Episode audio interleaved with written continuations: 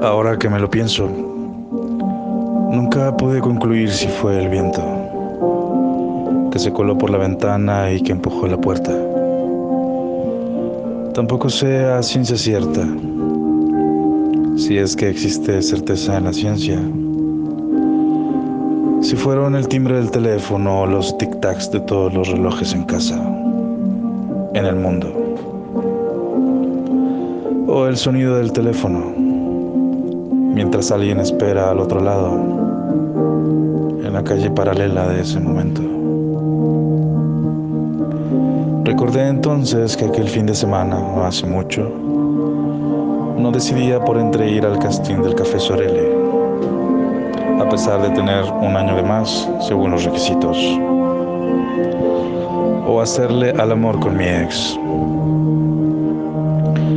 Pasaron lentas las horas como sucede cuando ni es invierno ni es primavera.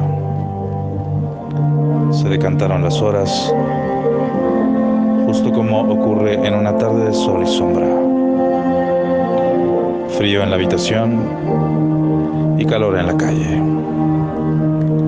Si me lo preguntas, te contaría que ya habíamos charlado algunas veces en el uno a uno de un chat. Siempre he rehusado el tipo de conversaciones. Ya sabes, el soporte. Eso que lo hace tan impersonal, pero estimula el sentido más ejercitado de mi persona, la imaginación. Nunca supe cómo decirle que me gustaba.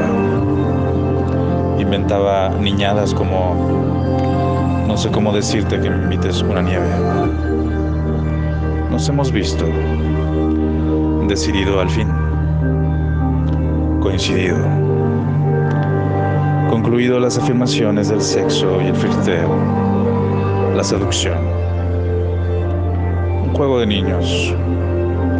En cuanto nos hemos saludado, yo he sentido el choque de su energía con la mía. Cuánta fuerza en sus manos como cuando saludas una estatua. ¿Lo habéis hecho alguna vez? Después, no pude evitar mirar de reojo esos labios, como un astuto detrás de las gafas. Qué excitación cuando alguien que conoces y no se revela ante tus ojos como una fotografía. Hemos ido a una fiesta de última hora. El cumpleaños de una amiga, en un lugar a la salida de la ciudad, allá por una colina. Camino allá, le he dicho que moría por besarle. Y que muchas, muchas veces decreté mirarme así de cerca, como en un espejo. ¿Lo habéis hecho? mirarte en los ojos de alguien más. Entonces, el beso fue. Los besos fueron. Ya no el sabor de la carne en el asador, ni el tequila con refresco de limón. Los besos fueron a lo que sabe el néctar del deseo contenido. La saliva. El sabor del café mezclado con tequila para el camino de regreso a casa, para no dormir mientras conduces. El auto y mi atrevimiento tomaron un rumbo distinto. Al bajar del auto, ya en el garage, mis pantalones han caído como un desliz. Digamos que mientras yo conducía, alguien más también lo hacía. ¿Lo habéis pensado? ¿Cuánta empatía puede haber en dos cuerpos cuando se encuentran? Cuando se comunican. Como las piezas de esos juguetitos infantiles a que tanto añoro. Como piezas de Playmobil. Dos piezas que encajan a la perfección.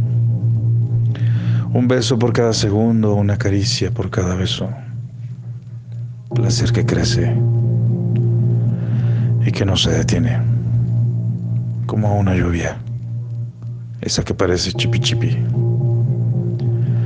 que parece que no te moja y que cuando te das cuenta, ya estás empapado, que te llamen divino, que te hablen en ese lenguaje que no necesita traducción, porque lo comprendes, ese lenguaje que no es de palabras, que dice la boca, que articula en gemidos, porque el cerebro se atrofia y no encuentra palabras. No he podido concluir. Tal vez sea el timbre postal de la carta que escribiste y que nunca me enviaste.